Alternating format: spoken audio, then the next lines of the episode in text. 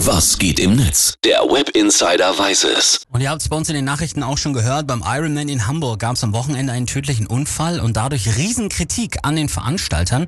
Und wenn man sich das bei YouTube oder so mal anguckt, da fasst man sich ja wirklich an den Kopf.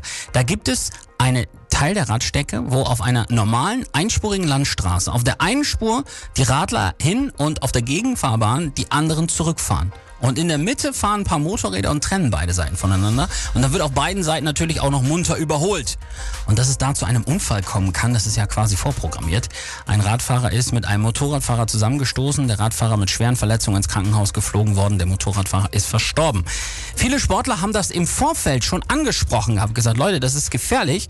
Und der bestplatzierte Deutsche, Jan Frodeno, der war im Ziel auch entsprechend schockiert. Das Radfahren war, sagen wir mal, chaotisch, sportlich naja, wie gesagt, ich bin jetzt auch gerade echt zu fertig. Ich will auch keinen irgendwie kritisieren, aber das sollte man sich auf jeden Fall in der Zukunft nochmal anschauen. Und auch das Netz kann es kaum fassen. Migo schreibt, also ich verstehe das richtig, dass die Fahrradstrecke vom Ironman so geplant haben, dass die mit Topspeed auf einer zweispurigen Fahrbahn mit der Menge an Fahrern aneinander vorbeirauschen und ein paar Motorradfahrer noch dazwischen fahren, um die zu trennen, ja? Also Wahnsinn. Dann hat Fotobine geschrieben, das Rennen beim Ironman in Hamburg hätte nicht wegen des Toten und der Verletzten beendet werden müssen, denn genaueres wusste man ja zunächst gar nicht, sondern weil man spätestens dann die Gefahr der Strecke für alle hätte erkennen müssen.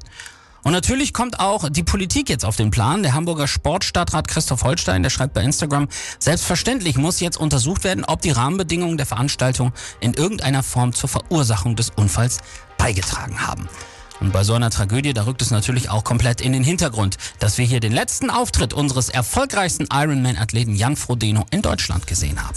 Ja, in so einem Tag ist, äh, glaube ich, mein Auftritt dann trotz allem irgendwie zweitrangig und äh, froh im Ziel zu sein und Umarmung von meiner Tochter bekommen zu haben. Und vielen Dank an alle, die auch an der Strecke waren und ähm, ja, mein ganz herzliches Beileid auch an die freiwilligen Helfer.